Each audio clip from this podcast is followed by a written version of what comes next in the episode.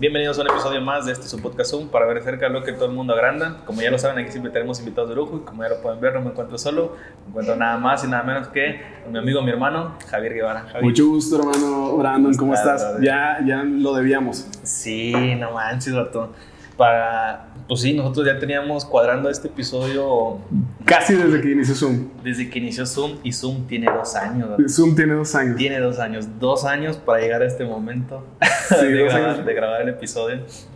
Este, eh, bueno, un poquito de contexto para la raza que, que, nos está viendo. Cuando inició Zoom, me acuerdo que yo tenía un celular solamente. Ajá. Y, y fue cuando Dios me dio esa visión. De, y hacías cosas, ¿no? Eh, eh, iba a iniciar a hacer el, el, episodio. Inicié primero ahí solillo. Sí. Y, y, se me atoró completamente y dije, necesito ayuda. Y me acordé de ti. Yo te había conocido Ajá, muy, sí. muy leve. Y, o sea, y, y, Javi fue el que me dijo, este es el micrófono, este es una interfase. Yo no sabía ni qué era un micrófono. Y, y después Brandon dijo, no, vamos por todo. Sí, sí, sí. sí. Ah, después me regañaste. Yo le dije, empieza a leer, Brandon. Sí, mira, sí, sí. Dale con Ajá. esto. Y de repente el señor, ¡pum! Todo el equipo acá. Qué bueno. Ajá, que eso es creer en tu proyecto. Sí, sí, y sí. aquí sigues. Sí, aquí seguimos todavía. Me acuerdo la, la última vez que, que, hablé contigo sobre el podcast, me diste una regañada sin querer. No sé si tú te acuerdas. Sí. Que porque grababa yo videos musicales y luego ah, de repente grababa como que entrevistas y así. Sí, de repente. Y, y tú me dijiste, Eva, todo, o sea, una cosa. O claro. grabas podcast, o grabas videos, o, o decídete, ¿verdad? Pero no puedes estar haciendo sí, todo. Sí, de repente veía a alguien cantando, y de repente veía a alguien predicando, y de repente veía otra vez cantando a alguien, y yo, pues, ¿qué es este drama musical? O sea, sí, sí. Y fue cuando ya, por eso empecé a. Todavía agarro palmonte, ¿no crees? Sí, todavía sí te, te sueltan la rienda y tienes palmonte. Sí, todavía me da por grabar otros videos musicales y así pero ya es menos, ahorita estamos enfocados en este proyecto y pues bueno, ahí va. Eh, no, y, y, supongo que ya delimitaste qué es Zoom Ajá. y qué son otros proyectos. Sí, ¿no? claro. Este sí, es Zoom sí, y Zoom es un podcast. Así es. Y es entrevistar y pasarla bien. Ajá. Y estos son otros proyectos que va, te van a salir un montón. O sea, Así cuando es. tienes una cámara, Ajá. realmente te vuelves muy social. Sí, ándale, exactamente. Y que ya, ya los otros proyectos ya son más por, pues, por apoyar a otra raza, por hobby, Claro. algo así, ¿verdad? Pero ya no tan enfocado, no me enfoco completamente ahí. Entonces sí me sirvió ese ubicatex que me diste en ese momento. Pues bueno, aquí estamos. Sorry Eh, por andar regañando gente. Sí. no, tío, me sirvió. Al final de cuentas, pues aquí estamos. Este, y pues bueno, carnal, muchas gracias que estás aquí. Este, sé que va a ser de bendición, como todos los Amén. episodios que, que hemos grabado. Buenos todos los episodios. Así es. El episodio de hoy, eh, vamos ya a lo que nos concierne, ¿no? Y el intro me gustaría que tú lo hicieras. Ok. Es Venciendo Miedos. Y destruimos fantasmas. ¿Qué onda con eso, carnal? ¿Te parece si le ponemos el título? Sí, dale. Lo vamos a poner el título. fantasmas. Ese es el título. Entonces, danos un intro Déjame- sin darnos todo. Porque... No, déjate explico ahí cómo va la cosa. Dale, ¿no? dale, dale. Yo creo que todos tenemos una historia de vida. Hay historias de vida de personas que salen de las drogas, que sus familias se divorcian, Sí, claro. o que sufren una enfermedad, o que han viajado mucho. En mi caso, lamentablemente, y así me tocó vivir, o sufrí una enfermedad. Yo a los 22 años me detectaron cáncer.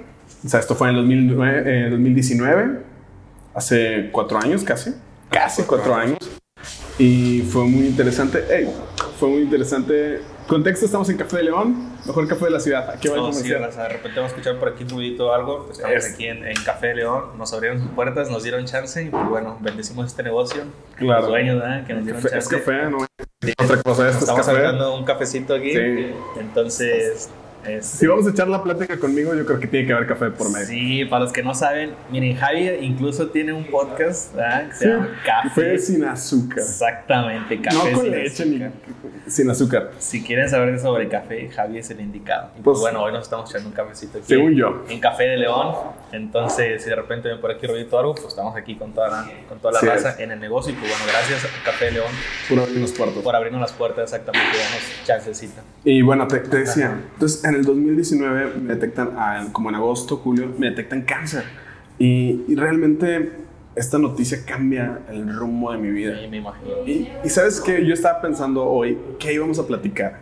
Mm, Y tengo algunas, eh, yo les llamo anotaciones por mi paso por la vida Ok. respecto a esto. Ajá. Más que el, el, el aspecto médico de, hey, si sientes algo, ves al doctor y que, este speech Sí, sí, que sí, siempre aviento. Claro. Hoy quiero contarte algunas cosas o quiero que platiquemos referente a algunas cosas espirituales del proceso. No, Creo que te va a gustar esto. ¿Qué es lo que nos concierne? Lo ¿Qué, que nos tiene. qué es lo que nos concierne? Sí. Entonces, pues vamos ahí, ¿no? Vamos ahí. Fíjate que. Eh, todo empieza, dices, en 2019. 2019. ¿Cómo estuvo el rollo? Dame contexto ahí. Pues me voy de intercambio. Yo solo en mi corazón, no me voy. Y voy al doctor un sábado así de que hacerme un eco porque me dolía. Este, y pues resulta que era cáncer. Y de ahí quiero partir porque fíjate, justamente en ese tiempo en la iglesia donde me congregaba, al siguiente día me tocaba predicar. Creo que ha sido la predicación más épica que he tenido en mi vida. Porque ¿Cómo te repones de un día recibir ese diagnóstico y al siguiente día estar predicando? Y creo que eh, una de las primeras cosas que quiero platicar, creo que ahí me di cuenta de la importancia de la labor del predicador. Ya. Que no importa la circunstancia, tiene que hacer frente a lo que se le pone y darle control. Es poner una, una buena cara y... Es poner una buena cara. Va todo, la pregunta del millón y yo creo que lo que mucha raza es o sea, en ese momento que recibiste el diagnóstico, ¿qué pasa por tu mente? Porque para antes de eso, tú estabas en una iglesia, tú servías, tú eras mil usos, ¿no? Sí, yo era mil usos. Que, transmisiones, que cámaras, que tocabas. y que Pero, pero siempre metido ahí, ¿no? O sea, siempre dándolo todo. Y luego de repente recibes este diagnóstico, ¿cómo dices? O sea, ¿qué onda? Yo, yo voltearía y digo, ¿qué onda, Dios? ¿Qué Fíjate que me enojé con Dios. Eso es a lo que iba. Te, Cuéntame si te molestaste, qué fue lo que, o sea, cómo fue. No, no, definitivamente, y creo que hasta hace poco me di cuenta de eso, que estaba enojado con Dios. Neta. Sí, y, sí, me imagino. Es, es, muy interesante porque es como, hey Dios, éramos compas, ¿no? ¿Qué onda? ¿Qué onda? ¿Qué pasó? Pero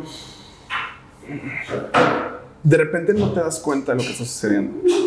Cuando, cuando sufres un, un, un choque así en tu vida, tener una noticia de, hey, tu papá se acaba de morir, oye, hey, tienes esta enfermedad, oye, hey, tu mamá tiene esta enfermedad, entras a un estado que no te das cuenta qué está pasando y ahí creo que es donde la palabra se cumple.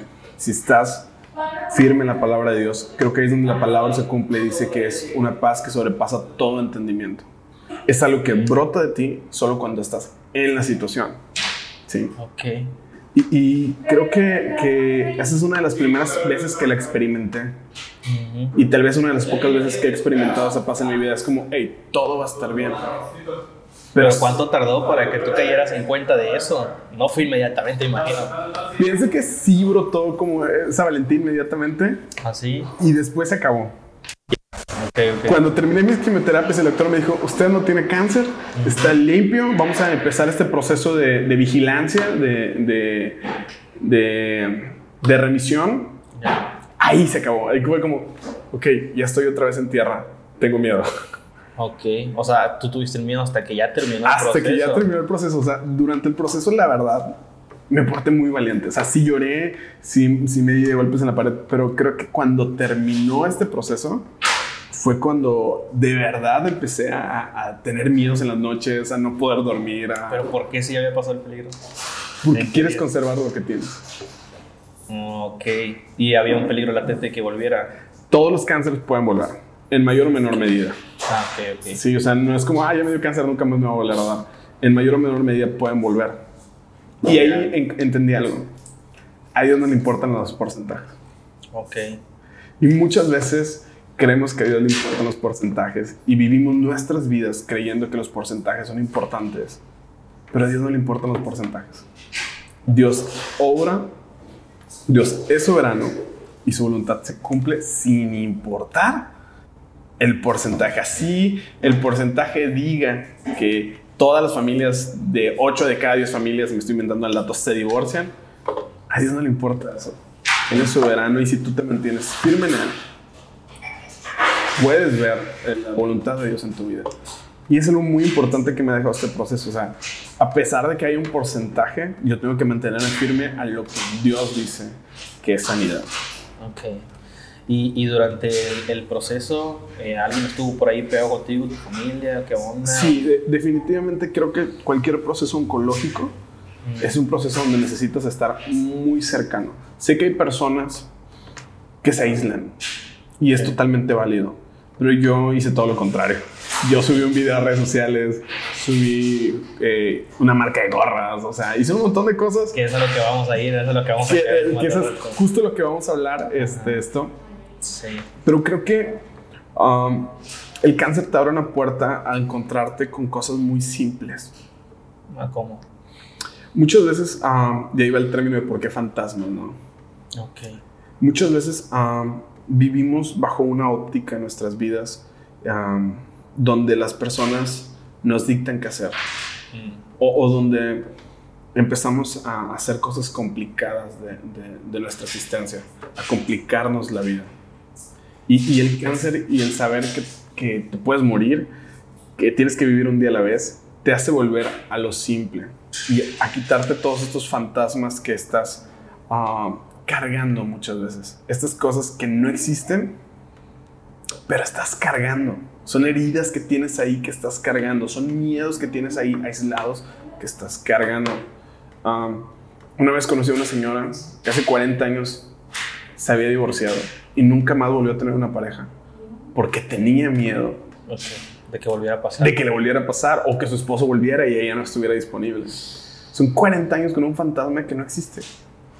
Un fantasma que no existe. Son 40 años con, con un fantasma que, que no está presente en su vida, que, que no la está persiguiendo, ¿no? Y, y muchas veces vivimos con ese miedo y, y- y vamos caminando con esos miedos de, hijo eso, y si me, y si me pasa lo mismo que a mi mamá. Y en mi familia, ah, cuando yo era niño, Y si es hereditario. y si es hereditario, Y se me da a mí también. y fíjate, algo muy interesante. En mi familia yo viví de niño un proceso no cercano, pero sí cercano, de cáncer. Entonces, a mí una de las cosas que más me aterraban en este mundo era tener cáncer. Vato, estás aventando una bomba, pero qué, qué bárbaro. Fíjate, o sea, ahorita que dices eso de los fantasmas que te persiguen y, y- bueno, esa es la definición al final de cuentas, ¿no? De venciendo miedos y fantasmas. sí, miedos que tenemos Ajá. y que nos están persiguiendo constantemente, pero no existen. No existen. Bueno, sustento bíblico, vato, ese es el primer punto que yo traía y caíste ahí. o sea, Dale. eh, Dios está aquí en medio, ¿no? Lo creo. Porque ese es el punto que, que yo, que, que yo quería tocar primero contigo y Ajá. lo estás tú tocando, o sea, ahí caímos de la nada. Job 3 3.25 dice, "Lo que más temía me sobrevino, lo que más me asustaba me sucedió. Vato, Eso es exactamente lo que tú estás diciendo y Job está diciendo, esos fantasmas o eso que yo temía fue lo que me sobrevino. Eso, eso que a mí me asustaba tanto fue lo que me sucedió. Entonces, de acuerdo a lo que tú me estás diciendo, eh, según- y según este pasaje bíblico, este sustento, Ajá. existe una correlación entre lo que tú estás pensando y entre los sucesos que vienen a tu vida. O Totalmente. sea, hay, hay algo mental ahí Mira, también. ah, la palabra de Dios es muy clara. Dice, el que cree, Todo es posible. todo es posible. También cosas malas. ¿eh? Aplica para todo. Aplica para todo. Ahí no dice, el que cree cosas buenas, Ajá. todo es posible. Dice, al que cree, todo es posible. Y si nosotros nos dedicamos a creer cosas malas de nuestras vidas, esa es la realidad que vamos a ver. Por eso la Biblia nos habla tantas veces de renovar nuestra mente. Sé que hoy en día es una, hay una um, corriente filosófica no cristiana Claro. al, al manifestar cosas, ¿no? Manifiesta esto. Ajá, la ley de la atracción y, todo Y, y claro, no estamos hablando de esto, estamos Pero hay una línea muy delgada ahí, ¿no? ajá, Ok. no estamos hablando de esto, o sea, no te estoy diciendo levántate y piensa, no, te estoy diciendo Sí. qué verdades estás creyendo para tu vida. Y creo que esa ha sido la, la- la lucha más importante en mi vida, Mm. el dejar de creer cosas negativas para mi vida para poder verlas realizadas. Y, y- y es, un, es un punto tan difícil. Porque todo el tiempo estamos creyendo cosas negativas para nuestras vidas y a veces no nos damos cuenta. Ok. Entonces, al que cree, al que cree, todo es posible. Y ya lo decías tú, o sea, las peores cosas que, sobre, que pensaba Job le sobrevinieron. Sí, pues tiene sustento bíblico a todo. Tu eslogan, no sé si lo, lo- Sí, sí. no sé si lo sabes, pero tiene Tiene sustento, sustento bíblico bíblico, en pero- Job. De esos fantasmas que nosotros nos creamos y que nos están persiguiendo. En nuestra mente nos En están nuestra mente, claro. Hace rato, de hecho, venía de camino para acá y me habló una, una chica, Jimena, le mando un saludo, está en Estados Unidos ella. Qué pe- Este, sí, entonces mm, hablaba conmigo y, y me decía, ¿sabes qué? Es que tengo miedo, tengo incertidumbre sobre lo que va a pasar, etcétera, etcétera. Este, y me siento sola. Pues se fue para allá, aquí tenía amigos, tenía todo, se fue Claro. para allá, esto, pues, se siente un poquito sola. Y precisamente le hablaba de esto y, le- y- y mi consejo fue ese, o sea, no dejes que tu mente te, te engañe, o sea, no dejes que tu mente juegue contigo. El mundo y el sistema del mundo eh, tienen todo diseñado para que cuando tú estés en soledad, eso te causa automáticamente una depresión o te dé una ansiedad. Le digo, pero cuando tú estás en Cristo, cuando tú estás en Jesús, el estar eh, solo, esto es una bendición. Sí. Porque ahí te puedes encontrar con Jesús Sí, a solas, sin interrupciones. Entonces, el estar solo, digo, entonces no es que tu mente te engañe, cambia esa mentalidad y comienza a verle el lado positivo a esa situación. Cuando tú cambias la perspectiva para algo positivo, es, es algo liberador y comien- comienzas a, a dar ese brinquito, ¿no? Mira, justo era el segundo punto que yo traía. Ahí donde Sí. estás, ahí vamos. Ah, creo que a veces lo más difícil como cristianos de tener una enfermedad como el cáncer, de enfrentar un divorcio, de enfrentar un proceso difícil, es el que dirán. Ah, cuando me pasó, mucha gente se me acercó y me decía, no, tú no digas eso porque la gente va a pensar que estás en pecado o la gente va a pensar que, que, que, que- ¿qué ejemplo estás dando? ¿no? Sí. Creo que a veces nos creemos un, un yugo más mismos. nosotros mismos más pesado que el que Jesús nos está pidiendo. Jesús nos dice, mi yugo es fácil ligera mi carga. No se turbe vuestro corazón. Que no, Sí, sí, se, que no se angustie nuestro corazón. La Biblia está clara. No tengas miedo, aquí estoy yo. Y solo tenemos que confiar. Pero nosotros mismos, ah, como tú dices, gracias a este sistema del mundo en el que vivimos, nos ponemos un yugo más difícil, donde todo tiene que estar perfecto todo el tiempo. Sí. Y yo creo que tiene que todo que ver con la cantidad de cosas que estás recibiendo a diario, ¿no? Los O sea, impulsos de comunicación todo sí, el tiempo cuando están... tú constantemente, o sea, todo el día estamos recibiendo una sobrecarga de información. Durísima. O sea, un torrente de, de información que estamos sobreestimulando tanto nuestro cerebro. El problema es que para lo malo, Sí, para cosas que te causan demasiada ansiedad, imagínate si hiciéramos eso, pero con la palabra de Dios. seríamos diferentes. Cre- Creo que ah, estamos viviendo una vida artificial. Mm, ¿Cómo? A- ayer platicaba, tengo un nuevo cachorrito, entonces últimamente ando bien eh, animal friend, así, no, Sí, no, sí, no. sí. Traigo ese trip ahorita clavado. Y platicaba con, con el veterinario y hablábamos sobre eh, mi perrita. Ya. Y les decía que hay personas que le ponen collares Mm, para que no ladren tanto. Entonces, ladra el perro y el collar le da como un impulso de, de electricidad y se va educando el perro que no tiene que estar ladrando. Y le decía, ¿qué opinas tú de eso, no? Y me decía, es antinatural. Claro, 100%. Dijo, aquí hay personas que vienen, oiga, ¿me le puede cortar las uñas a mi gato, quitárselas quirúrgicamente? Y yo les digo, no, porque es antinatural. Y me quedé pensando en que a veces vivimos vidas antinaturales. Ah, a veces estamos todo el tiempo preocupados por nuestra imagen y queriendo salvar nuestra vida, que se vuelve antinatural. El, el mostrar todo el tiempo que te ves perfecto, el mostrar todo el tiempo que tienes una economía sólida, el mostrar todo el tiempo que tienes una relación estable, que tienes una relación perfecta, donde todo el mundo te ama, que tienes una congregación perfecta, te empieza a poner una carga dentro de ti que no es natural. Ok. Tenemos que aprender a mostrarnos vulnerables con las otras personas. Porque lo somos, al final Porque lo somos. Al es la final. realidad. Somos súper frágiles. Claro, claro. Y, y nos olvidamos de eso y empezamos a construir cosas en nuestras vidas antinaturales. Y cuando llega un momento difícil, dices, ching, ¿cómo le digo a la gente que estoy enfermo? ¿Cómo voy, a, ¿Cómo voy a hacer esa pantalla ahora? ¿Cómo voy a hacer esa pantalla? Y cuando me vean sin pelo, Sí. y, y cuando me vean sin cejas, y si me vean, ¿cómo, cómo, cómo le voy a decir a la gente? Y, y realmente, este, es toda una pantalla, es, es algo ficticio, no existe, a la gente no le importa, la, la gente, quien te va a juzgar, te va a juzgar sano, y quien te va a juzgar, te va a juzgar enfermo. Tienes, Hubo, hubo alguien que te dijo, eh, bueno, ¿y qué onda? ¿Por qué tú vas a la iglesia? ¿Por qué tu Dios permitió eso? ¿Por qué no te sana? sí, ¿sabes quién? Ah, Yo, tú mismo. yo mismo.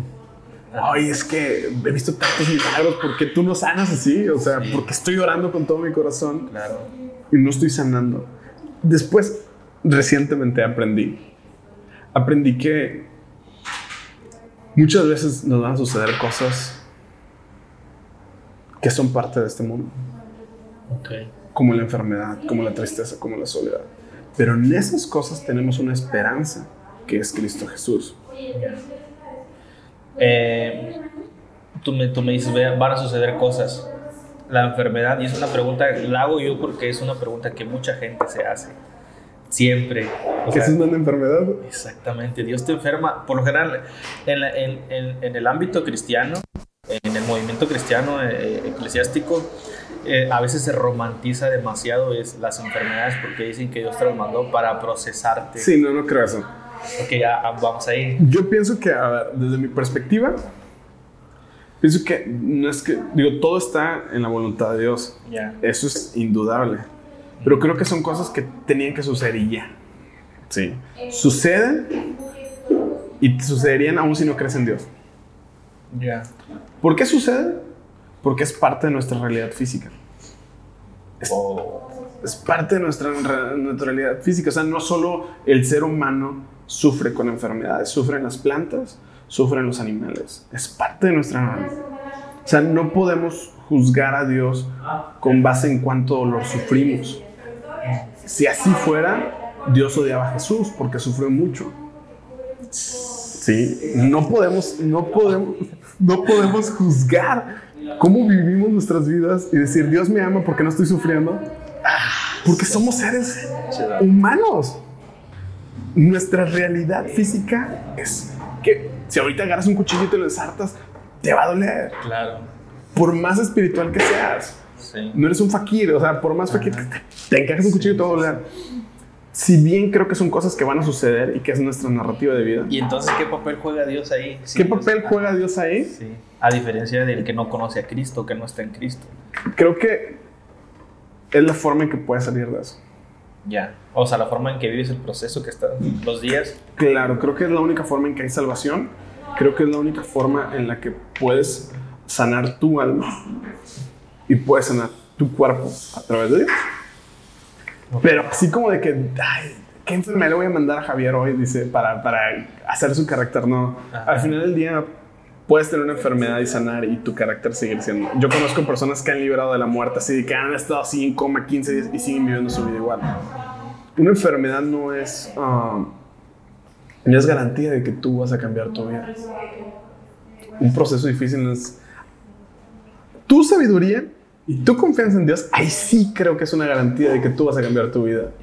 Si tú aprendes y tú dices, ¿sabes qué, Dios? Yo te amo y eres bueno a pesar de esta situación que estoy viviendo. Mm, no hay nadie más que tú. El único que me puede sacar de esto eres tú. Sí. Y aún si me muero, me voy a tu presencia. Ajá. Aún si me muero, se cumplió tu propósito en mi vida. Okay. Eh, hay una paz, una esperanza. Ahí hay una paz, una esperanza. Y puedes caminar tu proceso. Ok. Con esa paz. Con esa paz y con esa esperanza. Ok. Afortunadamente tú, bueno, ya sabes dónde voy, afortunadamente tú, gracias a Dios, sanaste. Gracias a Dios estoy sano, estoy bien. ¿Qué le puedes decir a las personas que no? Bueno, ya no, a, a los familiares de las personas. Hay mucha gente que se desanima y deja de creer en Dios. Hay gente que todo el proceso está orando, está creyendo y yo los he visto. Sí, yo sé que tú lo vas a sanar y confiando y confiando. Y el último, nada, no sucede el milagro. Hay gente que ha desistido de seguir a, Jesús porque dice, pues es que Dios no nos sanó, se molestos, eh, resentidos con Dios. Entonces, para quien no sucedió, ¿qué, ¿qué, qué, pasa ahí? ¿Qué puedes decir? ¿Qué puedes hablar al respecto? Yo creo que puedo decirle a las personas que que aprendamos a escuchar la voz de Dios en nuestras vidas y que aprendamos a perdonar y a perdonarnos sobre cualquier situación. Porque siempre creemos como que Dios juega de un bando o de otro. Como que Dios o está de mi lado o no está de mi lado. Pero Dios tiene su propio lado. Y nosotros tenemos que amoldarnos a eso. Y, es lo más difícil. Entonces, si Dios manda llamar a mi papá, me manda a llamar a mí, manda a llamar a mi novio, a mi abuelita, a mi hermano, aunque yo no haya querido eso, aunque ese haya sido su curso de vida, yo tengo que aprender a, a perdonar eso y a seguir caminando en gracia, porque Dios sigue siendo bueno. Dios sigue siendo bueno. Sí, o sea, no se, no se va a moldar a lo que tú quieres. No se va a moldar a lo que... Sí, nosotros a veces creemos en Dios como en Santa Claus. Si me porto bien, me va a traer cosas buenas, pero Dios siempre es bueno. Ajá. O sea, ay, si me porto mal, me va a traer maldición. Y, y, sabemos que eh, la paga del pecado es muerte, pero aún así este, hay personas que no van a la iglesia y les va bien. no podemos medir nuestras vidas con base en el sufrimiento. Eso es algo que ya entendí. Lamentablemente. Y entonces, ¿cómo, ¿cómo saber en ese punto? Entonces, ¿cómo saber si seguir creyendo, si seguir orando por sanidad o si decidir aceptar la voluntad? Mira, hay muchas vertientes. Yo en ese tiempo me he dado, me, he dado cuenta de muchas cosas. Hay quien dice, tienes que orar una sola vez por sanidad y después creer que Dios ya lo hizo, ¿no? Okay. Hay quien dice, por gracia recibes, ya todas las cosas están hechas. Sí. Este, solo tienes que recibir esa sanidad y traerla al mundo físico. Sí, sí, Esto es muy Andrew Womack, ¿no? Trae, trae esa sanidad, todas las cosas están hechas, tráelas al mundo físico. Andrew Womack dice, en lo espiritual ya está hecho. Ya está hecho. Hay que manifestarlo. Hay que manifestarlo en el mundo físico. Así es. Um, hay quien dice, este, pues no sé si Dios te va a sanar o no. Te la bendición. Sí. Y dale. Y dale, ¿no? Mm. Yo creo que la voluntad de Dios siempre es sana. Sí. Sí.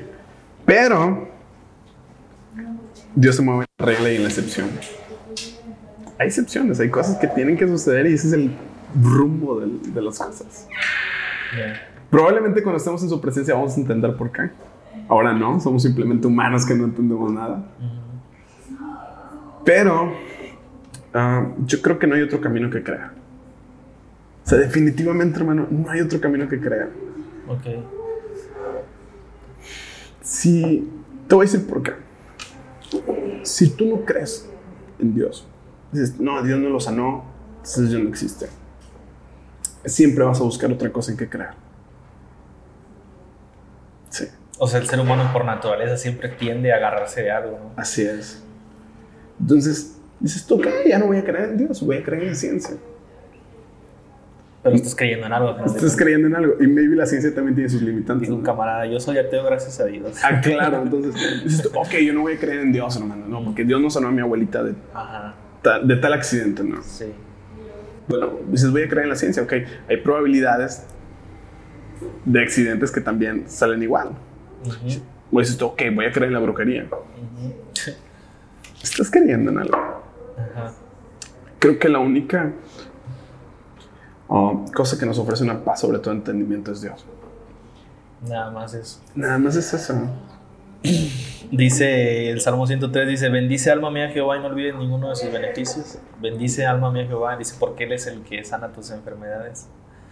Eh, ok, y estando en esa enfermedad, ¿cómo encuentras? O sea, bendice alma mía Jehová y no te olvides ninguno de los beneficios, está chido. Y, y, y, cuando no estás pasando ninguna enfermedad, alguna situación adversa, pues qué padre, ¿no? Lo dices, lo cantas. sí, claro. Uh, sí, brincas, claro, haces todo. Pero cuando estás en eso, ¿cómo, ¿cómo educar o cómo decir a tu alma, a tus emociones, cómo guiarlos a bendecir a Jehová en medio de esa situación? Ahí es la fe. Okay. Justo ahí nace la fe. Justo ahí está lo de manifestar esto espiritual en tu físico. Es, es decir, ok, sé que Dios me puede sanar de esto, pero mientras me sana voy a ser para lo que fui creado, adorar. Ok. Y si no me sana, igual me voy a ir con Él. Sí. Y, yo creo que en la mayoría de las veces cuando entramos en este mood de no sé qué vaya a pasar, pero yo quiero adorar, yo quiero servir, yo quiero estar aquí, Dios sana. Y Dios adora. O sea, cuando menos te lo esperas. Cuando menos te lo esperas, estás sano. En, ese momento tú te, te, enfocabas en, o sea... Yo voy a seguir predicando. Yo tengo una foto, seguía tocando, salí de mis quimios y seguía tocando y seguía haciendo las cosas que me amaba hacer. Pero ¿Y cómo era tu postura con respecto a eso? O sea, todos los días orabas, sáname, sáname, sáname, o qué le decías, o que sea tu voluntad, o, sí, o qué era lo que tú le decías. definitivamente era, mira, a veces oraba por mis síntomas. Ok. Señor, llévate esta tristeza que tengo. O sea, me estoy sintiendo demasiado triste. A veces, oye, ¿sabes qué? Dios, ayúdame porque no tengo hambre. No puedo comer la comida, me sabe a. Como algo me sabe a, plata, a metal. Por las quimios. O sea, otra vez, Señor, no tengo dinero. O sea, ayúdame a poder sobrellevar esto. Y, y otra vez, Señor, pues si esta es tu voluntad, yo sé que, pues. Y sigo viviéndolo así. Porque al final del día, bro, somos tan frágiles. Tercera cosa, yo creo que um, la provisión. Yo te decía ahorita, o sea, eh, he escuchado testimonios súper locos y los creo de que, no, aquí están las llaves de mi carro, o sea, aquí están las llaves de mi casa, o sea. Y yo decía, ¿por qué a mí nunca me había pasado? Pero cuando estuve en este proceso, personas llegaban y decían, oye, aquí está tal cantidad. Gente que ni conocía, o sea, gente que ni me conocía, que nunca había cruzado una palabra. Ajá. Y me di cuenta que esa era la provisión de Dios. Que yo le esperaba ver volviendo muchas veces a este punto que hemos tocado, de la forma que yo quería, porque a veces nosotros hacemos las cosas de la forma en que nosotros queremos. ok. Me tocó verla de esta manera. Y la sigo viendo cada, cada que, que voy a estudios, cada que voy a, a, tratamiento, la sigo viendo. Y, y, para mí, el ver mi vida de esa forma, el tener fe en esa forma, es la diferencia entre una persona que se hizo quimio normal y dice, no, pues gracias a los doctores. Yo le atribuyo todo a Dios, gracias a Dios que, que, que me permitió tratarme, operarme, pagar la operación, estar sano. Gracias a Dios. Y también gracias a Dios porque me puso en las manos correctas de los doctores que hicieron su trabajo bien. A través de, pequeños milagros. A través de pequeños milagros. ¿Tú crees que tanto doctores como medicamentos son una herramienta que Dios utiliza? ¿O crees que sea muy independiente? Yo pienso que sí. El, el milagro está en cómo lo ves tú. Ok en cómo lo ves tú. O sea, sí creo fielmente en que Dios me pudo haber sanado a través de una oración. Que Dios pudo haber desprendido el tumor a través de una oración. Okay. Pero también creo que hay otras formas en que Dios lo hace. O sea, Dios también lo puede hacer a través de esto. Bro, vivimos en un país tan difícil que tener acceso a una quimioterapia correcta es tan complicado. Es un milagro. Okay. Es un milagro tener acceso a, a a la salud pública. Lamentablemente no vivimos en Ámsterdam, en estos lugares donde la salud pública es así como que ratita y de la mejor manera. Pero es un milagro tener acceso a la salud. Es un milagro tener acceso a esto para poder compartir de Jesús. Sí, claro. Eh, ¿Te sientes de alguna manera, por haber sobrevivido a, esa enfermedad, de alguna manera eh, afortunado, seleccionado por Dios? Eh, ¿Sientes que la típica Dios me dejó aquí por un propósito? O... Sí, Sí, sí lo creo fielmente. O sea, si estoy aquí es porque todavía no se cumple el propósito de Dios en mi vida. Ok. Hay que echarle ganas. Ok. ¿Sabes hacia dónde vas en todo? ¿Estás en eso todavía? Creo que estoy en eso. ¿Estás en eso? Creo que estoy en eso. Creo que estoy aprendiendo. Por lo pronto Dios me enseñó a vivir un día a la vez. Ok a, no sobrellevar tanto este peso de, de, mañana que va a pasar. ¿Qué tan importante es vivir un día a la vez? Estuve recientemente por ahí cerca con los del anexo. Ok, ellos tienen esta filosofía también. Esa filosofía de, de que se levanta en la mañana y gracias a Dios por otras 24 horas y viven 24 horas. Literalmente sí. Literalmente, toda su vida es un día, un día a la vez, unas 24 horas a la vez. ¿Qué tan importante es eso? Creo que es muy importante porque aprendes a contemplar cosas que antes no. Ok, ahora, ¿y cómo dividir o cómo, cómo converger en ese punto de vivir al día, disfrutar esto, sin perder de vista el futuro y hacia dónde vas tu propósito? Y, porque a mí me yo, no creo que... Fíjate, volviendo a las cosas naturales, yo no creo que el ave se levante en la mañana preocupado si al siguiente día va a ser ave. Ok. Creo que cuando vivimos un día a la vez um, y vivimos un día a la vez centrados en nuestro propósito, meditando en la palabra de Dios, creyendo, congregándose, porque es muy importante congregarse, uh, orando, meditando, viviendo saludablemente. Me hace falta, y estoy a dieta, espero lograrlo. Pero haciendo estas cosas, vas encontrando tu camino. O sea, en el día a día lo vas encontrando. En el día a día lo vas encontrando. ¿Por qué? Porque vas escuchando la voz de Dios en tu vida, porque vas caminando hacia cosas buenas. O sea, no hay forma de que alguien que lea la Biblia, que esté concentrado en la palabra de Dios, se vaya por otro lado. Sí, claro. Y justo es lo que le dice a otra vez Jimena. salió, Jimena. El tema, salió, el tema, por segunda vez. Esto, me decía también, es que todavía estoy tratando de ver qué sigue para mí que más adelante y como que no encuentro, como que no, no veo hacia dónde. Y fue lo que le dije, le dije, hey, o sea, si tú te pones a pensar realmente hacia dónde vas, qué quiere Dios. O sea, te pones a ver demasiado futuro, te va a dar demasiada ansiedad, o sea, te vas a sobrecargar y realmente no sabes, o sea, solamente Dios sabe. Y si tú te, te vas por eso lo de ya quiero saber qué viene para mí o qué Dios quiere para mí a futuro, qué, qué quiere que lo sirva o algo, pues al final de cuentas te vas a sobrecargar, te va a dar ansiedad. Pues no sabes, solamente Dios sabe mejor. Le dije, abandónate simplemente a, a la voluntad de Dios día a día. Claro. Días, como dices tú, o sea, enfócate en conocerlo a Él, en sentirte amada por Él, en caminar con Él y día a día. Y ya después ahí te vas a ir dando cuenta. Totalmente.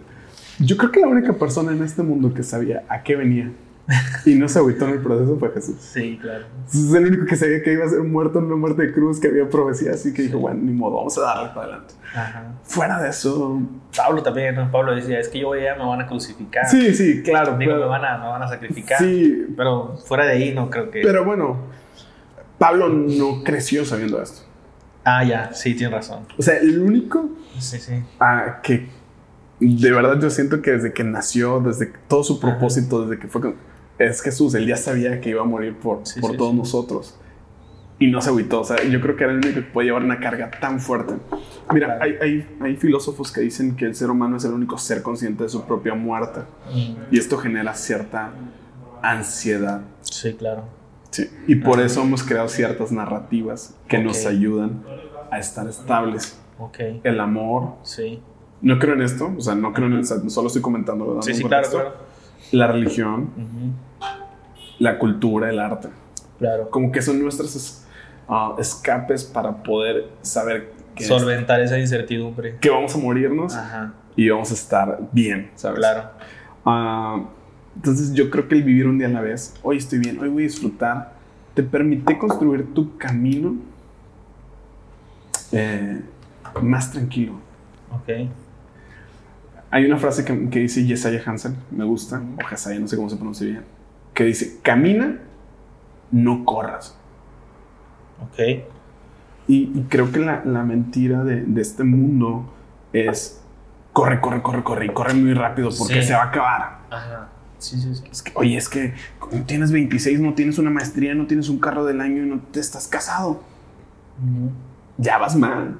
Sí. Y ya te pones, volvemos a lo mismo. Eso nada más te dice, hey, confía en mí, ten fe, Tranquilo. no- tranquilo, este, no temas, no se turbe vuestro corazón, no se angustie nuestro corazón. Y es que el problema es que, o sea, vivimos esa vida y alguien nuevo en el Evangelio lleva y se quiere llevar eso al Evangelio. Y después eh, viene el problema también que ya lo hemos tratado aquí de querer servir a Dios, pum, pum, y hacer, y hacer, y hacer, y hacer, y hacer, Claro. hacer, y, y te olvidas completamente de conocer la persona de Jesús y te enfocas demasiado en servir porque te traes ese chip de tengo que hacer, hacer. a, mí me rápido. encanta la gente que va llegando a la iglesia y que está en su nuevo amor.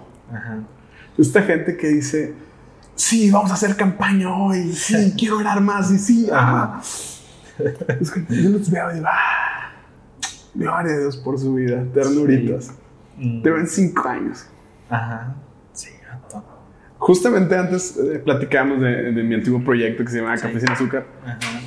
que lo hacía con, con Gracia Meléndez. Un saludo, gracias. Un saludo. Sí, eso. Discúlpame por, si digo algo aquí, discúlpame por todo lo que estoy diciendo. Perdón. Sí, por favor, ven a Zoom. Por favor, ven así. Una vez me dio un buen consejo. ok. Me dijo, agárrate un ritmo que no te canse. Y justamente era por el podcast. Porque yo, no, sí, ¿sabes qué? Vamos a, a- hacer una revista del podcast y vamos a sacar un PDF con todo lo que hemos dicho. Buen consejo, saca un PDF con todo lo que has dicho y hacemos una suscripción mensual. Y, puf, yo soy muy creativo y de repente, fluyen muchas ideas. Ajá. Y ella me dijo, ¿sabes qué?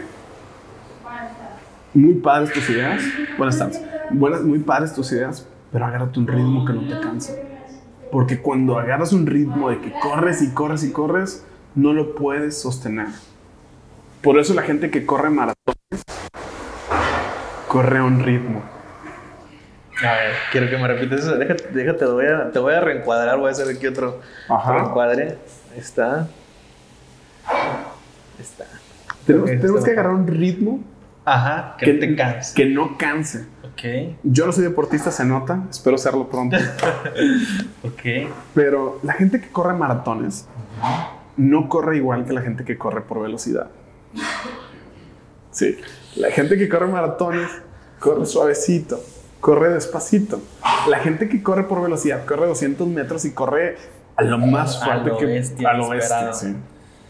La, la clave sería aquí, ¿qué quieres hacer? O sea, correr un maratón de tu vida o correr una carrera chiquita que te va a durar 30 segundos. ¿no? Que te vas a cansar, Que que, te vas, vas a terminar cansar. dejando el servicio a Dios, incluso, ah, inclusive dejando de seguir a Jesús, ¿no? Porque terminas demasiado cansado. Mira, cuando estás en la iglesia te toca ver tantas cosas. Gente que dices tú, wow, esta gente va a ser un Ben Hill nuevo y de repente a los seis meses ya no están en la iglesia. No manches, o sea, qué, qué bomba acabamos de Decía, soltar. decía un Es que a veces nosotros mismos nos aventamos, nosotros mismos, fíjate. ¿no? ¿Cosas antinaturales? Sí, vato, nosotros mismos nos damos un tiro en la cabeza tratando de nosotros esforzarnos, pensando que Dios quiere eso de nosotros y nos esforzamos y al final de cuentas Dios, Jesús dice, o sea, mi yugo es fácil y es ligero. Mi carga, claro. A veces te estás ahogando en el ministerio y en el Claro. trabajo para Dios porque tú quieres. Porque tú quieres, no te está pidiendo eso. o sea, no a toda la gente Dios le pide que saque un podcast, ¿no? O sea, no es como de ley, hay que sacar un podcast, ¿no? Exactamente. Y hay tantos ministerios haciendo, Aplica para todo. hay tantos ministerios haciendo tantas cosas y haciendo tantas cosas mal porque no se enfocan en una sola. Y yo, por ejemplo, yo platiqué en su momento, pues yo en, en mi, yo tengo, el- yo tengo mi trabajo, tengo mi familia, tengo el podcast y en mi iglesia sirvo también. sea, yo soy el cámara ahí, ¿no? yo traigo la cámara, Chido. traigo el gimbal. Entonces, en su momento también platiqué con los pastores y dije, ¿saben qué? Voy a trabajar. Y el pastor me dijo, o sea, primero es tu trabajo, primero esto, y después, si te queda tiempo, el servicio a Dios. Puedes venir cuando tú quieras, si hay chance, y si no, ni te preocupes. Primero dedica tu, Claro. a tu trabajo, a lo tuyo, y después vienes. También Beto Altamirano, ¿Ok? también una vez me dijo, me vio que yo todos los domingos, todos los servicios, y me dijo, vato, o le delegas esto a alguien y enseñas a alguien, o te sientas un rato porque te vas a cansar, es bien cansado. Y hace cuenta que yo también, así como tú dices, güey, ay, ternurita, así yo también siento que él me vio y dijo, ay, mijito, mira, qué, qué chido que andas sirviendo, pero vas a traer, y sí, ahorita... Ya estás, llega un momento en que el dolor de espalda, ah, su mecha, pero estás con Por el el estás así, claro. o sea, el dolor de, el ardor de espalda terrible. Pero, y en su momento eh, yo me iba, me pude haber sentido culpable y me comencé a sentir culpable, pero ahí llegan mis pastores, o sea, ¿qué andas haciendo? O sea, Si no te más, sientes es- culpable, claro. Es más, y, o sea, ellos me quitaron esa culpa, porque me dijeron, si no quieres no sirvas, no pasa nada, o sea, aquí hay gente que lo puede hacer, no te preocupes. Y si quieres hacerlo un día a la semana, una vez por mes, o sea, cuando tú quieras, no pasa nada. qué buena descanse, importancia. La neta descanse. Es la importancia de tener pastores sabios. Sí. que no te juzgan y que siguen la palabra de Dios. Porque Sí, sí, hay pastores que te, te- podrían decir, no, que tú tienes que venir, tienes que sacrificarte más por Dios, da la milla extra. Y wow, terminan, eh, por eso termina la gente botada, termina la gente exprimida, ¿no? Claro, sí, definitivamente. Sí, y gran consejo que me dio gracias, o sea, agárrate un ritmo que, que, te permite. Eh, uno de mis pastores en... Te ahogas porque quieres. Te ahogas porque quieres. Uno de mis pastores me decía, Javier, Molucas Nava, me decía, Javier, cuando la gente hace mucho ruido es porque se va a ir. Y sí, Y sí, o sea, de repente llega el hermano que quiere estar en todos los servicios, haciendo todas las cosas. Yo ya los veo y digo, me voy a ir. Sí, es muy insano, ¿no? Sí. Es muy insano. Y yo he sido esa persona también, o sea, Sí, claro, todos. yo digo, sí, de repente volteo y digo, oye, estoy diciendo demasiadas cosas, me voy a ir. O sea, mejor me Hay- calmo. Hay que llevártela tranquila. Hay que llevártela Y tranquila. agarrar un paso que no. Hay que agarrar un pasito que no te canse, Ajá. que te lleve bien. Hay tantos testimonios tan tristes de pastores que se suicidan, de pastores que cometen infidelidades, de pastores que tienen a sus hijos abandonados por, por estar haciendo lo que creen que Dios les puso a hacer y que están descuidando sus ministerios principales, que es su familia. Claro, sí, definitivamente. Yo te voy a decir algo, a pesar de que seguí sirviendo, hablando de este tema que es, fue lo de mi proceso, yo me di el tiempo de sanar. Sí. No, ah, ese vato quiere hacer un podcast nada más de ese. Yo me di el tiempo. Solamente de ese, de ese tema nada más. Yo me di el tiempo de sanar y de descansar. Ajá. No todas las personas se dan el tiempo de eso, hermano. Creo que el único pecado del que nos enorgullecemos es no guardar el día de reposo. Lo presumimos. Es que yo no descanso, es que yo hago tantas cosas Sí. y tenemos que descansar. Yo estoy últimamente. Vato, sí, Dios descansó. Si Dios Hacer descansó. como de- Yo a últimamente pensar que tú necesitas un descanso. me he sentido mucho mejor porque me doy un día para mí a descansar. Ajá. Sí, no, yo también he aprendido a descansar. Con la familia, obviamente, ¿verdad? pasar tiempo con la familia y todo. Este, volviendo y cayendo al tema, Ajá. está pasadísimo, la semana acabaríamos. Sí. Este, en ese proceso, ahí es donde surge Venciendo Miedos, Destruyendo Fantasmas, hiciste merch, ¿qué onda? ¿Cómo estuvo el rollo? ¿En qué consistió? Y todo eso. Es que a pesar de que digo que tengo que agarrar un ritmo que, que no me canse, Sí, sí, sí. me cuesta mucho quedarme Ok, eh, estático. sí. Todo el tiempo quiero estar haciendo algo. Entonces, las cosas pasan más rápido cuando estás ocupado. Claro. Y esa fue mi excusa para estar ocupado esa temporada. Sabía que no iba a estar en la escuela, Sí. sabía que a lo mejor sí iba a estar en iglesia sirviendo, pero ya no lo iba a poder hacer como lo hacía Ok. por lo que requiere. Sí, sí. Entonces dejé todo. Seguía sirviendo, pero dejé todo. Era el líder de jóvenes en aquel tiempo. Dejé el grupo de jóvenes, dejé todo para enfocarme en sanar. Y en ese proceso, pues surge esta merch que era como esta necesidad de expresarle a la gente este mensaje. O sea, no te preocupes por esos fantasmas que tú crees que existen y que están en tu mente. Enfócate en lo que Dios dice. Lo que tú creas y lo que yo creo no es tan importante, importa lo que Dios dice. Enfócate en eso. ah, destruye tus miedos. Vence tus fantasmas. Y ahí vas a encontrar tu camino. Ahí va a surgir tu camino. Y si no surge tu camino es porque eres un exorcista. Te dedicas a sacar tus miedos. Y está bien. Yo le iba a llamar exorcista al proyecto principalmente. Neta. Sí, porque al final del día es un exorcismo. ¿no? Me van a juzgar las personas de guerra espiritual. Eh, me voy a meter ahí, te voy a dejar solo. si no crees, Voy a dejar que te líes tú solo ahí. si, si no crees en lo A que ver, yo dale digo, más ahí, dale más ahí. si no crees en lo que yo digo, quédate con lo que tú piensas. Sí, no, sí, sí. no necesitas creer lo que te estoy diciendo. No, pero danos más luz ahí, explícanos un poquito más. Creo que muchas veces creemos que el diablo obra de muchas formas. Sí. que la cama se mueve, que se levanta, que, que... Y creo que una de las principales formas en la que obra el diablo es son en pensamientos Sí, súper sutiles en nuestras mentes. a la mente. Entonces, al momento de tú discernir estos pensamientos, te estás exorcizando. Estás sacando La influencia. Estás sacando esa influencia demoníaca. Y son pensamientos. A ver, ni siquiera es un pensamiento de mata esto, ¡pam! construye un altar, no es. Qué bien predica el pastor, ah, sí. Pero yo predico mejor que él. ¡Pum! Foquito rojo. Foquito rojo. Y si no te das cuenta, ya te brotó algo ahí. Y después, si dejas ese pensamiento, esa semilla que ya se implantó en tu mente, Que incube ahí. que incube, después dices, está, hay una junta de líderes y está hablando el pastor sobre los impuestos o sobre cómo se va a manejar la economía de la iglesia. Y tú dices, yo lo puedo hacer mejor. No, es que está mal. Oiga, pastor, es que si lo hacemos así, no, es que mira, vamos a hacerlo de esta forma porque así Dios me está guiando y así creo que es lo correcto. Está mal. Yo predico mejor que él. Yo soy. Y de repente conectas con alguien que piensa igual que tú. Y ahí se va. Y ahí se va y terminas yéndote de la iglesia, dividiéndome de iglesia, haciendo tantas cosas. Pero es solo. Vato, estás reventando el podcast, ¿te das cuenta? Perdón, saludos. No hay desperdicio en este episodio, ¿eh? Estás No. reventando con todo. Dale, dale.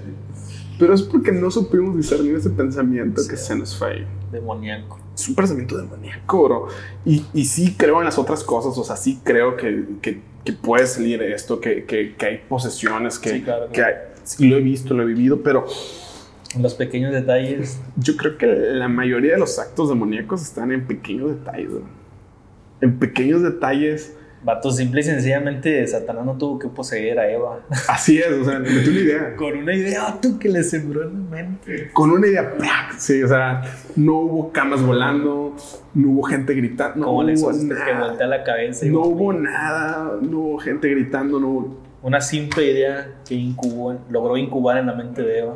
Así es. Entonces, ¿Has visto la película de Inception, El Origen? no. Vato, tienes que verla. Estoy muy clavado con los orígenes. No, no lo había escuchado. Si no, se lo voy a Se ver. Me llama a Origen, es de Christopher Nolan. Pues, Mm. se te digo todo. Este, Una joya. y precisamente habla de eso. La, toda la película se basa en que ellos tienen que sembrar una idea en la mente de una persona. Y Claro. se tra- entran a su subconsciente lo más íntimo y la película ahí dicen, o sea, tú siembras una idea y eso es lo más poderoso. de Es que- todo. es que y y le hacen cambiar de vida con una simple idea vato, que le plantan en la mente. Claro, ¿de dónde viene la fe?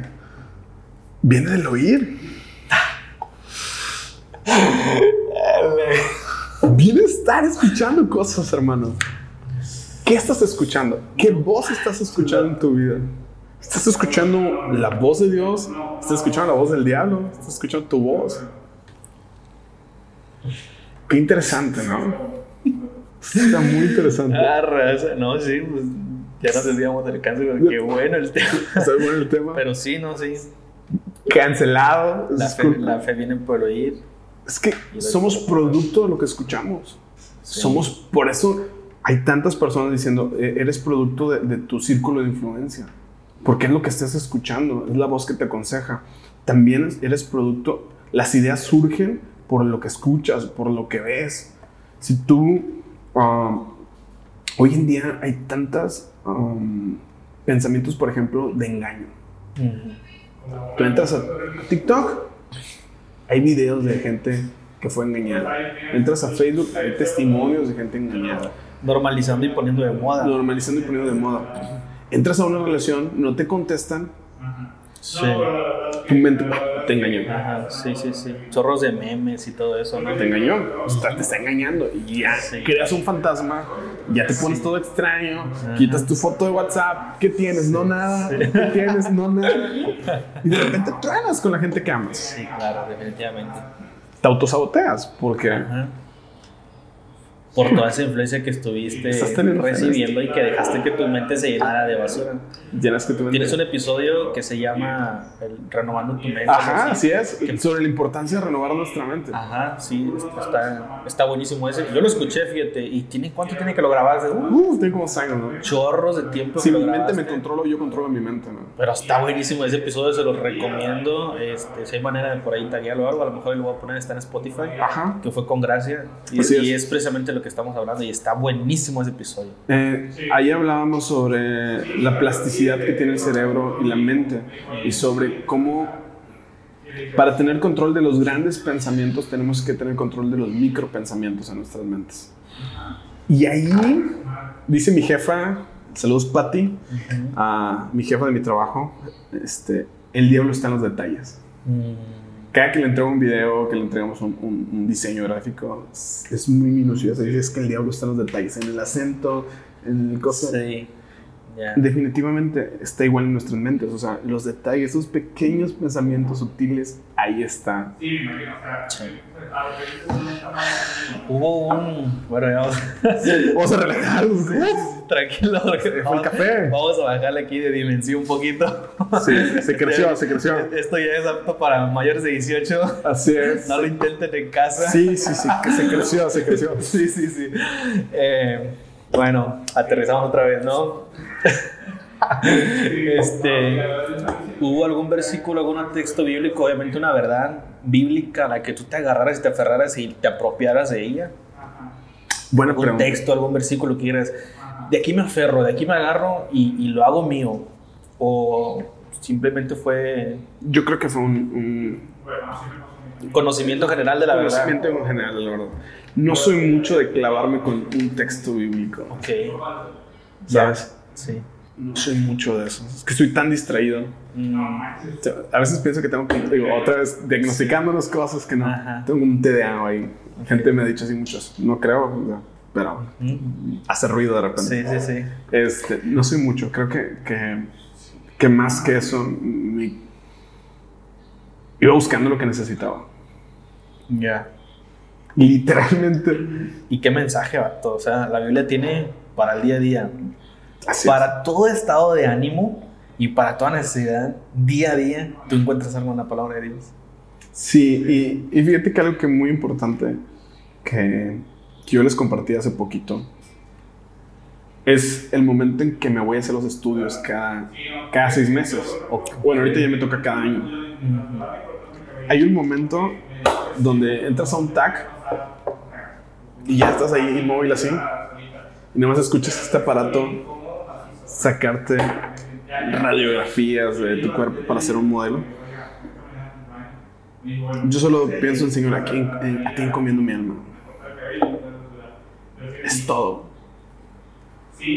Aquí a ti te encomiendo mi alma. Pero sí, ya han sido cuatro años, casi cuatro años. Sí me ha tocado vivir de todo. Me ha tocado vivir épocas donde ando más espiritual, más metido con Dios, más centrado. Y llego y saludo a la gente y, oro por las personas que están ahí al lado y cómo estás y jijaja. Y me ha tocado épocas donde, siendo honesto, me he separado mucho de Dios. Sí. Yo me he separado de Dios. Y llego, bro, yo sin ganas de hablar, así con un miedo, así de...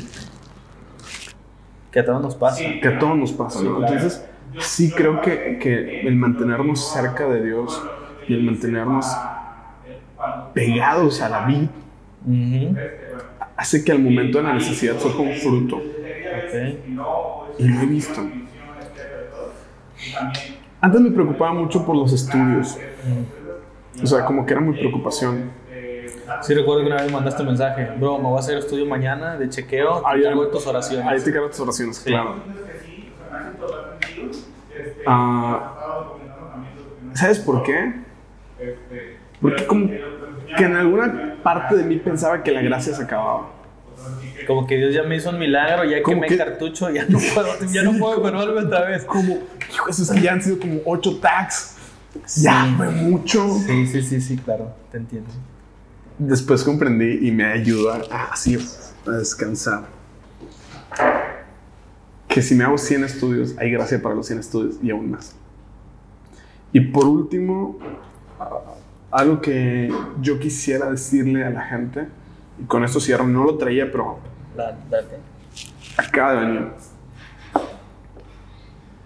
Yo estuve batallando mucho tiempo con, con sentirme preocupado respecto al, proceso. Demasiado. Al grado de que si yo me sentía un grano, ya estaba en Google buscando qué era ese grano y, y necesitaba ir con un doctor a que me dijera, no es cáncer. De hecho, los doctores que me conocen ya es como que llegan y me dicen, nada, no es cáncer, nada más para que ya te relajes. Sí, sí, para no asustar. Me hice muy dependiente de eso, ¿sabes? Ok. Y empecé a orar y a traer recuerdos míos de cosas que me habían pasado durante este proceso. Y me acordé que estando comiendo con un amigo despuesito de que me, de que me diagnosticaron, antes de que me operaran, me hizo una pregunta y me dijo, oye Javier, ¿y qué se siente estar condenado como tú? Y en ese momento me dio risa, porque no entendí el peso que había puesto sobre mi vida. No, pues dije no sé qué cosa. Y después entendí que me estaba preocupando mucho porque traía cargando una palabra en mi vida y las palabras tienen un peso. Y esa palabra era que yo estaba condenado. Sí. Y descubrí que tenía que poner las verdades de Dios sobre esto. Como una barrera. Como una barrera. Cambiar esto. Quitar esta palabra y poner lo que Dios dice para sentirme libre y para sentirme en paz. Ya para cerrar, así se vencen los miedos y se destruyen los fantasmas. Creo que si te puedes quedar de todo lo que dije, dije muchas cosas, ahí disculpa, si te puedes quedar con algo de esta tarde, quédate con esto. Trae las verdades de Dios a tu vida y cambia esos pensamientos negativos.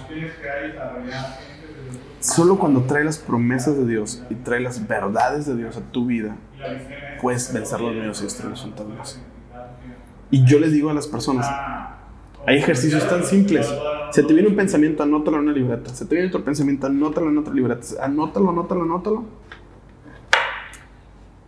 Al final del día, revisa qué pensaste. Y después, analiza si lo que pensaste eso es lo que dice Dios de ti. Si no es lo que dice Dios de ti, intenta cambiarlo. No, ya no voy a pensar en eso. Cuando tú dices, ya no voy a pensar en eso, terminas pensando más de lo que tú imaginas. Al contrario, dices, ¿sabes qué? Yo pienso en esto. Pero Dios dice eso, entonces yo decido creer esto y empieza a creerlo y empieza a creerlo y poco a poco lo que tú creías se va borrando. Lo vas dejando atrás, vas sanando y vas quitando esos fantasmas. Sí, o sea, hablas de una sustitución completa No, por las es- mentiras. Y eso es renovar la mente. Eso es la renovación de la mente. Día con día.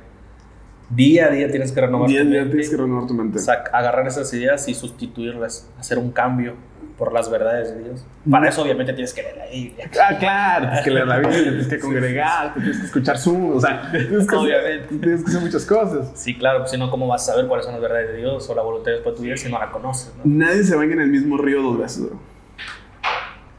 No porque el río, no porque no te puedas bañar en el mismo río dos veces, porque ni es la misma agua ni eres el mismo tú.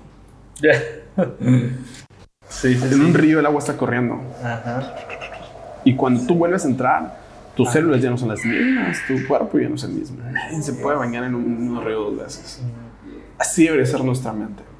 Cambiar todos los días, sacar los pensamientos limitantes, sacar las cosas que no están chidas. Sí, de acuerdo. Y yo me quedo con eso. Qué podcast, ¡Qué podcast! Carnal, pues muchas gracias. Muchas gracias a todos por estar pendiente de, de este episodio. Por favor, carnal, tiene que ver la segunda parte. Hay que ver una segunda Tiene que ver la parte. segunda parte. Este, y pues nada, es todo por hoy. Te despides. Nos vemos. eh, lo repito. Si no crees en de lo que yo digo, quédate con lo que tú crees. O sea, definitivamente. ah, vence tus miedos y destruye tus fantasmas. Los quiero, cuídense. Así es. Tomen café. Bendiciones. Chido.